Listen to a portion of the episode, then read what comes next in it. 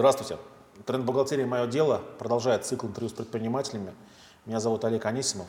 Наши программы вы можете смотреть на телеканале «Про бизнес», э, в YouTube, а, слушать на iTunes или Podster, а также читать в журнале «Мое дело» в онлайн-версии. Сегодня у нас в гостях Андрей Кистенев, основатель э, компании по доставке товаров, купленных в интернете под названием Shop Logistics, одной из э, нескольких самых э, крупных на этом рынке, да, Андрей?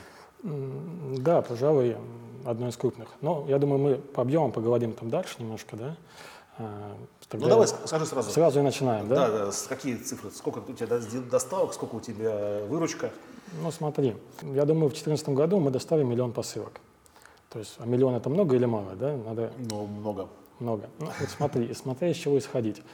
А, а потом уже к выручке перейдем, да? Сейчас немножечко про посылки. А, вообще рынок посылок в России, да, какой он? Сколько там миллионов в год? Если говорить данные 2012 года, да, то где-то 110 миллионов посылок было доставлено в 2012 году. А, собственно, в этом году я полагаю, что, что 110 миллионов – это только внутренние посылки, то есть из интернет-магазинов, которые э, внутри России. Да? Еще где-то миллионов 50-60 – это из-за рубежа, в основном Китай, да? там AliExpress, eBay. И, соответственно, еще порядка 40 миллионов – это то, что не проходит через какие-либо службы доставки, через Почту России, либо через нас, а то, что компания, крупные интернет-магазины доставляют самостоятельно. Итого это ну, около 200 миллионов. Но, вообще говоря, рынок такой фрагментированный, довольно закрытый, и вот эти оценки, это именно оценки, да, то есть каких-то достоверных данных их нету. Поэтому если там смотреть от рынка, да, 1 миллион, принципе это совсем немного. Хотя, с другой стороны, если опираться на данные из открытых источников, то, например, компания SDEC, ну, федерального уровня, да, известная, 12 или больше лет на рынке, то они говорили, что в 2012 году они, в 2013 году они доставили порядка 2 миллионов посылок именно для а, сегмента e-commerce. Компания DPD, про 2013 год, опять же, раскрывали данные порядка 3 миллионов. Uh-huh. То есть это крупная, огромная компания, да, с филиальной сетью по всей России. И, собственно, там 2 миллиона, 3 миллиона, да. И мы, которые начали в 2011 году на коленке, без ничего, собственно, миллион. В этом году, я думаю, будет, да. То есть, ну, это не на порядок даже, да, то есть сопоставимые какие-то цифры. Поэтому, в принципе, я результатом доволен. Если говорить про то, как все развивалось, то начали мы в 2011 году, и где-то в мае, да, у нас, собственно, дата основания компании 6 мая мы считаем. Это когда мы зарегистрировали домен. А, вот за 2011 год мы доставили 30, 30 тысяч посылок всего. А, если смотреть 2012 год, это уже было 250 тысяч посылок. В 2013 год это было порядка 500 тысяч посылок, да? То есть мы примерно удваиваемся каждый год, если говорить про количество посылок. Единственное, надо отдавать э, отчет себе в том, что Миллион посылок – это не все, что мы доставляем. Мы обрабатываем миллион. Угу. Другими словами, существенная часть нашего бизнеса, порядка 35-40% – это агрегация. У нас есть 11 филиалов, где, собственно, ну, гряда присутствия мы называем, да, где наши филиалы, наши курьеры, мы сами осуществляем доставку. Но через нас можно доставить посылку в любой уголок страны. То есть это как раз та часть бизнеса, агрегация. То есть мы берем посылку от магазина, выступая одним окном, uh-huh. и далее эту посылку передаем в тот же SDEC, в тот же DPD, Boxberry или в Почту России. И вот объем таких посылок, он достигает 25% этого миллиона, которые мы агрегировали и передали в другие службы доставки. То есть они у нас учтены, и у них, собственно, в обороте будут учтены, да? То есть некое задвоение. А теперь, что касается выручки. Опять же, вопрос такой, как считать. Потому что не так давно, ну, тоже одна компания известная на нашем рынке, которая специализируется на e-commerce, собственно, на вопрос, а какой у вас оборот, собственно, сказали 7 миллиардов. Ну, здесь, собственно, там в соцсетях везде поднялся там такое бурное обсуждение, что 7 миллиардов, ничего себе, это как бы уже, ну, чуть ли не топ-1 там или не топ-2, ну, серьезные mm-hmm. места, а компания только на e-commerce специализируется без экспресс-доставки. Что за 7 миллиардов? Выяснилось, что они считают, собственно, наложенный платеж интернет-магазинов. Угу. Опять же, это тоже вызывает целую бурю протестов, что как они чужие деньги считают своим оборотом и так далее и тому подобное. В приватной беседе с руководителем этой компании он мне, в общем, объяснил аргументы, почему они делают так.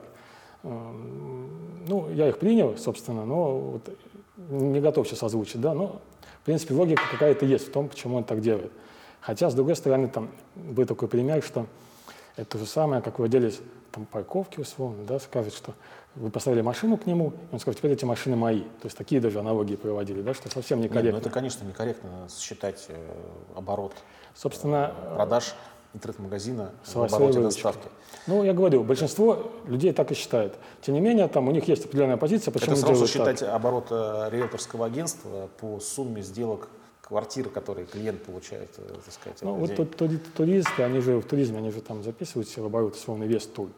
Хотя там выступают агентами, и у них там 5%, да, условно, там 7 маржи, но они все равно себе в оборот как бы все пропускают. Ну ладно, отдельная песня, да.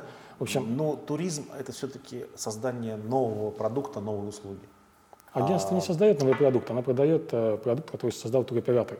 И тем не менее к себе в выручку записывает весь объем туров. Ну, оператор создает же продукт. да? Туроператор, безусловно. Вот. И этот продукт соч- сочетает э, ря- ряд простых продуктов. Поэтому тут все-таки продукт Ну, окей. э, целый. Короче, 7 миллиардов, да? Так. Ну, если поделить на 10, грубо, да, то это 700 миллионов. Опять же, немножко отвлекусь. То есть вот делим на 10, грубо, в принципе, нормальная оценка, потому что у нас вообще в России а, стоимость доставки это примерно 10% от среднего чека. Что на самом деле очень много по разным опросам, которых в Европе проводили очень много. И ну, все равно в Европе опыт нас опережает намного да, в области электронной коммерции. И там потребители готовы психологически за доставку платить не более 5%. То есть вот если до 5%, то здорово. Если больше, уже психологически некомфортно. У нас в среднем 10%. Что это значит? Это значит, что большой пласт дешевых товаров в принципе отсекается для доставки. То есть через интернет там средний чек 2-2,5-3 тысячи. Да? Соответственно, там какие-нибудь балетки за 250 рублей, там, за 300, да? там, подумаешь лишний раз, заказывать или нет, когда доставка будет еще 300 рублей. Если бы стоимость доставки была ниже, рынок бы в посылках смог серьезно вырасти. Тем самым мы могли бы повысить эффективность, снизить затраты и дать более низкую цену. Но, с другой стороны, чтобы он вырос, надо сперва дать низкую цену, да? Замкнутый круг классический. Ну, может быть, надо страну просто уменьшить в несколько раз. Ну, да, Россия, она по своей географии очень такая, как сказать, единственная, да? То есть аналогов нет. А, Но, тем не менее, тоже вот недавно буквально пример приводили. Ну, окей, возьмем Германию и совместимость с европейской частью России. А, И в Германии там 2,95 евро, да, например, доставка. У нас же по центральной России все равно таких цен нет. Ну, сейчас уже с ростом курса приближается, но там еще пару А месяцев назад... 2,95 это Deutsche этот пост? Да, Deutsche Post. Это любую посылку за 2,95 доставляет? Вот э, в среднем, скорее всего, да. К сожалению, вот с подробностями тарификации не знаком, не буду обманывать. Но вот в среднем по больнице примерно Так, такая сколько история. его получается оборот Shop Logistics? э, Вот, возвращаемся к выручке шоп-логистика, да. Собственно, мы выручку читаем очень консервативно, да. То есть а, в городах присутствия, конечно, да, где вот эти 11 городов, там мы в свою выручку включаем ну, сумму, которую берем с магазина. Ну, вот, к примеру, мы берем посылку и отправляем ее почтой России куда-нибудь, в Орел, например, да, и, собственно, стоимость услуг почты там 250 рублей, например. Э, Наше вознаграждение там 70 рублей, да, итого 320 рублей. Собственно, мы в свою выручку записываем 70 рублей. То есть а 250 рублей мы относим на затраты, которые предоставляются э, наш- нашему принципалу.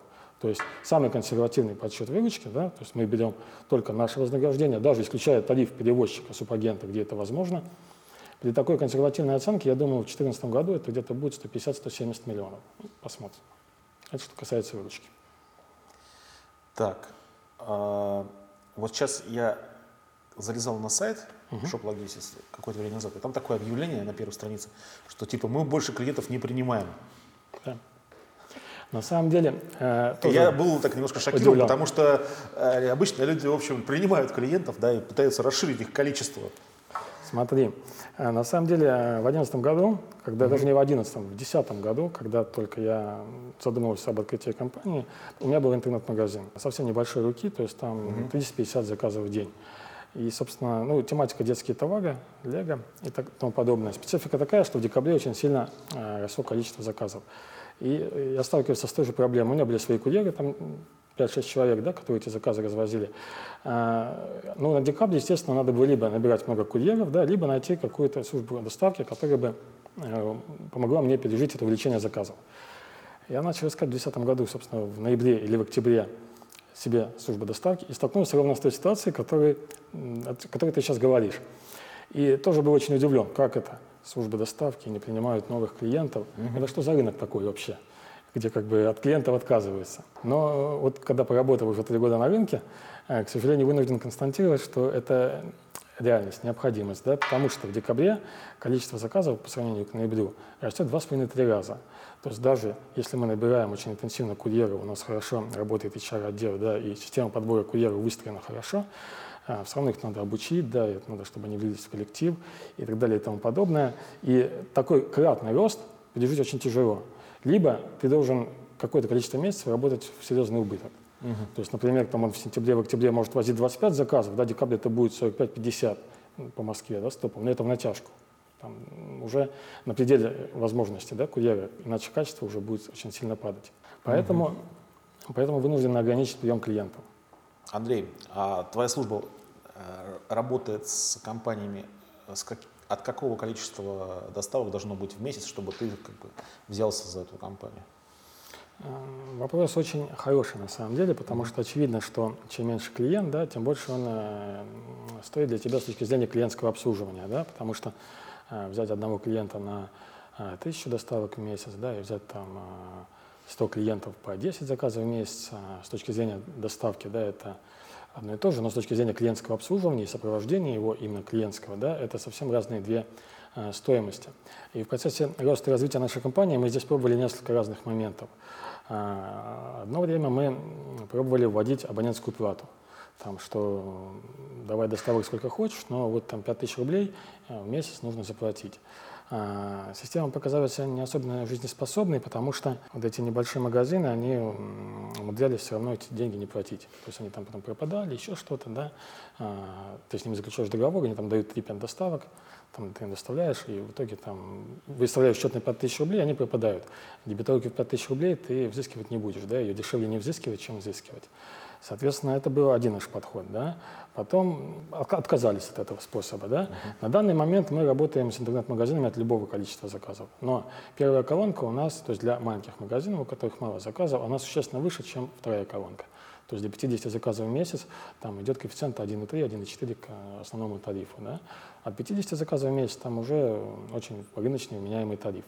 Собственно, мы на уровне тарификации пытаемся управлять своей клиентской базой. Да? То есть а если люди готовы платить эту цену, то в эту цену уже входит то клиентское обслуживание, деньги на которые мы тратим, обслуживая э, небольшие магазины. Uh-huh. А, вот и все. То есть, в принципе, любой магазин, но тариф для него выше. Вот ответ uh-huh. на вопрос, если коротко. Сколько человек работает в компании? Порядка 300. А это кто? Это все.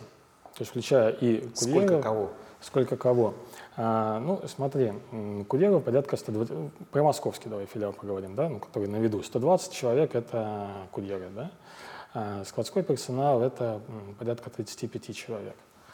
А, соответственно, отдел продаж а, 5 человек, клиентский отдел 7 человек, а, бухгалтерия 4 человека, дирекция – Э, три человека, транспортно-логистический отдел, еще порядка 8 человек, э, пункты выдачи заказов, э, по-моему, там порядка 25 человек. Ну, по идее, по отделам все, основное перечислим. Если сложить, 300 не получится, но потому что 300 это как бы еще Петербург, я учитываю, там какие-то филиалы. Да? Если Москва, там 200 с копейками. Ты хочешь сказать, что 300 человек обеспечивают вот этот миллион а, посылок? Да. А с помощью каких информационных технологий это происходит? Потому что это очень, очень большой объем, миллион. Ну, это до 4 тысяч в день, если говорить так вот угу. грубо, да, то там примерно, ну, в пике это на самом деле до 10 тысяч. То есть в декабре мы готовимся, там, что на пике у нас будет 10 тысяч. Потому что в том году на пике там это было 6 тысяч заказов, да, в этом году, я думаю, пик будет там до десятки. А, информационная система – это собственная разработка. То есть, а, причем у нас была тоже история, когда про информационную систему вообще можно говорить очень долго.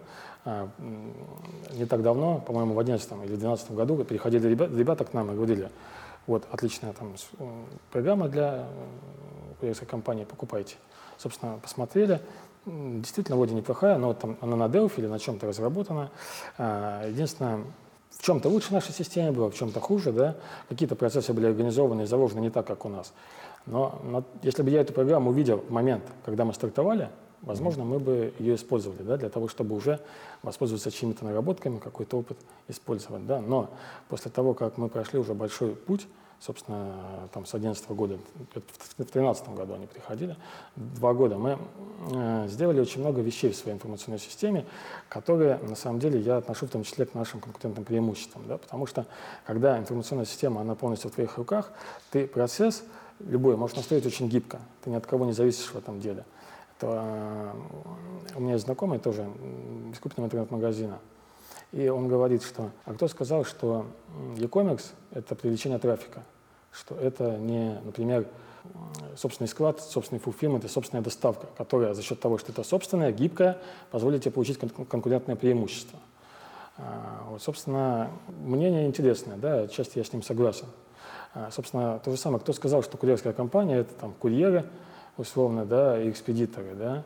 А, информационная система – это очень большая часть успеха курьерской компании, потому что 4000 заказов в день, да, и без нормальной автоматизации там делать нечего. У нас э, затраты на IT, собственно, растут вместе с э, компанией. Да? То есть, когда начинали, там это были какие-то там 100 тысяч рублей в месяц. Да? Сейчас мы на IT-систему тратим 500 тысяч рублей в месяц. На ее поддержание, на ее развитие, на доработку. То есть ну, такая довольно приличная сумма денег. И в тот же момент наша IT-система, она в каком-то роде является бутылочным горлышком. Да? То есть а, несмотря на то, что мы постоянно дорабатываем, постоянно улучшаем, все равно огромный пул задач а, и, наверное, самый загруженный отдел это IT. То есть, в принципе, вся разработка велась с 2011 года, вот эти три года самостоятельно, и мы это решение выстроили. На самом деле у всех крупных компаний курьерских самописное решение. То есть вот э, нет такого решения, которое с рынка бы взял, вставил и работаешь. Опять же, если говорить про торговые предприятия, их много, да, и вот, например, можно купить 1С управления торговлей, воткнуть и худо-бедно начать работать. Uh-huh. Потому что процессы все ну, более-менее понятные, компаний много. 1С выпустила там типовую конфигурацию, но м- у 1С нет решения э, управления службой доставки для интернет-магазинов. Поэтому волей-неволей пришлось делать свое. Uh-huh.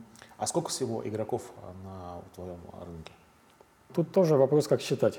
То есть э, и в вопросе с выручкой, да, как считать, так и здесь.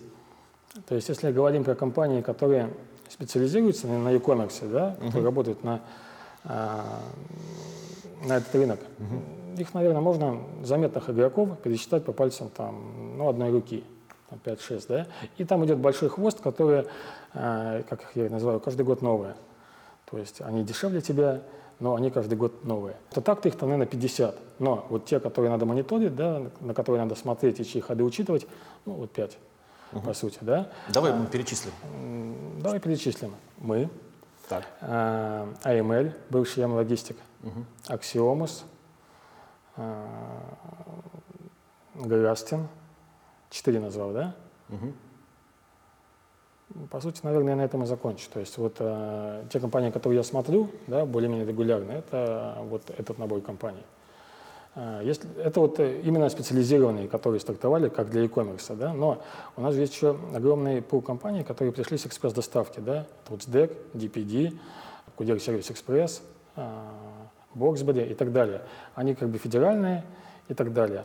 Их тоже можно отнести к конкурентам а можно не относить, потому что мы где-то с ними сотрудничаем. Да? То есть за московский рынок мы с ними не конкурируем, uh-huh. за российский рынок мы с ними конкурируем. Еще есть такое явление на нашем рынке, это агрегация. Да? Вот то, что я рассказывал, собственно, 35% нашего бизнеса – это агрегация. Мультишип был такой проект, знаешь, наверное, да? Он известный uh-huh. в том ключе, что в него инвестировал Яндекс. Там, и буквально несколько месяцев назад он а, объявил о перестановке своей работы. Вот агрегация – это еще тоже отдельная история, потому что Э, мы себя как агрегатор не позиционируем. Мы себя все-таки позиционируем как служба доставки, несмотря на то, что 35% это агрегация. А эти компании себя именно позиционируют как а, агрегаторы, и они свою работу видят именно в написании софта. То есть это такая некая прокладка между интерфейс между интернет-магазином и разнообразными курьерскими службами. То есть интернет-магазину не нужно там, интегрироваться с пятью службами, они интегрируются только с одним этим интерфейсом, и, собственно, через него дают заказы дальше. Но вот в России у нас пока нет агрегатора, который бы без своей инфраструктуры, то есть без своего склада, без своих курьеров, а, показывал бы какие-то вменяемые объемы. А, Андрей, смотри, ты создал компанию логистическую. Угу. Я так понимаю, что э, когда ты работал в интернет-магазине, у тебя, в принципе, вопрос логистики не стоял так остро, да? Там все-таки были единичные, наверное, покупки, да? Небольшие объемы.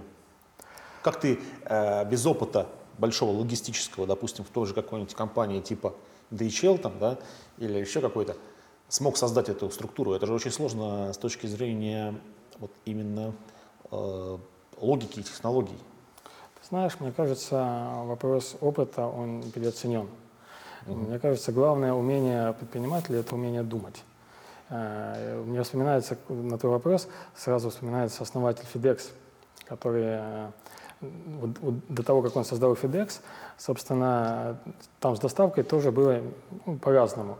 И вот он придумал, что э, построил один сортировочный центр и стал из него самолетами отправлять по всей стране. До него так никто не делал. Uh-huh. Собственно, на вопрос, почему вы сделали так, он сказал, ну, я просто не в теме, и, собственно, мне никто не сказал, что нельзя так делать. Мне показалось это логичным, и я, собственно, взял и попробовал, и оно полетело. У меня действительно не было большого опыта в логистике, да, до этого никогда. А, но с точки зрения небольшого интернет-магазина я представлял прекрасно, что мне нужно как клиенту. И, собственно, вот это знание аудитории явилось одним из факторов да, нашего роста и успеха.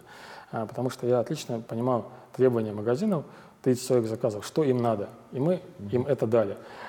А когда я понимаю, что дать, я уже ищу те технологические, организационные, э, людские ресурсы для того, чтобы это реализовать. Да? То есть понимание продукта, да, того, что мы должны дать клиенту. Опять же, вот э, возвращаясь в 2010 год, да, когда еще не было шип-логистика и был интернет-магазин, э, я нашел такие службы доставки какую-то, да, которая нас взяла на обслуживание. Очевидно, это был новичок, потому что большинство уже не брали.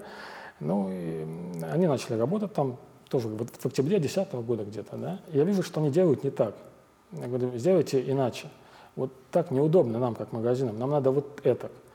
Нет, мы так делать не будем, да, потому что, собственно, не понимают специфику, не работали в электронной коммерции никогда.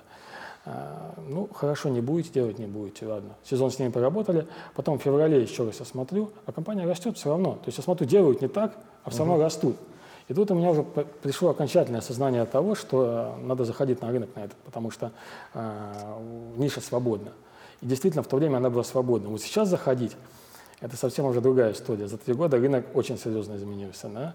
Тогда заходить э, было просто. То есть, в принципе, мы, группа энтузиастов, да, по сути, зашли и, и сделали.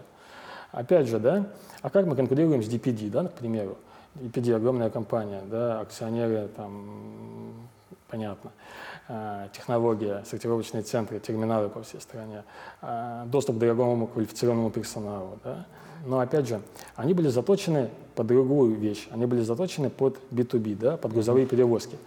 А перестроить процессы в такой компании – это не одного дня история. Даже сейчас там есть люди, которые отлично понимают, что надо e-commerce. Они выпускают эти продукты, но им равно понадобилось, они вот в 2010 или в 2011 году, точно не помню, тоже обратили внимание на этот рынок и начали под него перестраиваться. Но большой компании, для большой компании это тоже не так просто перестроить свои процессы, когда они у них вся, э, весь бизнес там это сборная груза, грузоперевозки, да, и тут надо вот эти посылки мелкие, с которыми совсем другая схема работы, да, у которой совсем другой жизненный цикл, надо начинать с ними работать. Надо переписывать информационную систему, надо переобучать людей, куча всего. А, собственно, так и конкурируем за счет гибкости, за счет понимания своего клиента. То же самое, как и в интернет-магазинах, да, а, вот есть крупные магазины, там, Enter, да, и так далее, у которых там много денег, инвестиций. А есть небольшие нишевые магазины. Собственно, каждый год э, все хоронят небольшие магазины, там до 100 заказов в день, что вот этот год для них последний, и все. А они живут и живут как тараканы, и, собственно, ничего с ними не случается. А почему? Более гибкие, лучше знают свою аудиторию, именно узкую, да, могут именно для этой аудитории предложить лучший продукт. Существуют разные мнения нас еще следующего года, да, что будет с ними но я полагаю, что все будет с ними в порядке. Кстати, а, как раз сейчас же вроде бы даже большие хуже себя чувствуют, чем, чем маленькие. А, ты знаешь, вопрос очень неоднозначный, и э, слышу очень много мнений да, разных. Угу. С одной стороны, вот давай анализировать, думать логически, да, сейчас начнут лопаться крупные магазины инвестиционные, да, где, там, где бизнес-модель была построена на том, чтобы не на операционной прибыли, а на том, чтобы повысить капитализацию, да, и в какой-то момент продать, собственно, ну, это тоже, собственно, подход. Например, там что-то с финансированием, да, он лопнет, собственно, значит, но заказы-то никогда не пропадут, значит, они должны перераспределиться между мелкими магазинами, которые были а, нацелены на операционную прибыль, да, раз источник роста для небольших магазинов, да. Второе, а, вот в больших корпорациях сейчас пойдут сокращения, например, да, разнообразные. Вот эти люди окажутся на улице. Собственно, на такую же вакансию им не устроиться, да, ну, собственно, их выгнали не для того, чтобы они, потому что там хорошо живется, а потому что, ну, сейчас все компании там сокращаются, да, к примеру. А куда этим людям идти, да? Раньше там они шли в черто, условно, на рынок, да, или в черночники. А сейчас куда? Интернет-магазины. Очень низкий порог входа. То есть там может зайти любой, там, буквально с ничего, и начинать пытаться что-то строить, да. А, то есть, не знаю, мне кажется, вот эта вереница мелких магазинов, она будет всегда, никуда от нее ну и хорошо, ничего хорошо, не что уйдет. она будет, потому что там малое предпринимательство. А еще можно с другой стороны посмотреть, да, что мелкие магазины, они и так условно э, работают без жирочка, да, то есть там самостоятельно директор и заказы может принять, там еще что-то делать, да, финансовой подушки нету. Собственно, а как эта поговорка? А, толстый а, похудеет, худой сдохнет, да? То есть, а у больших компаний вроде как есть финансовая подушка.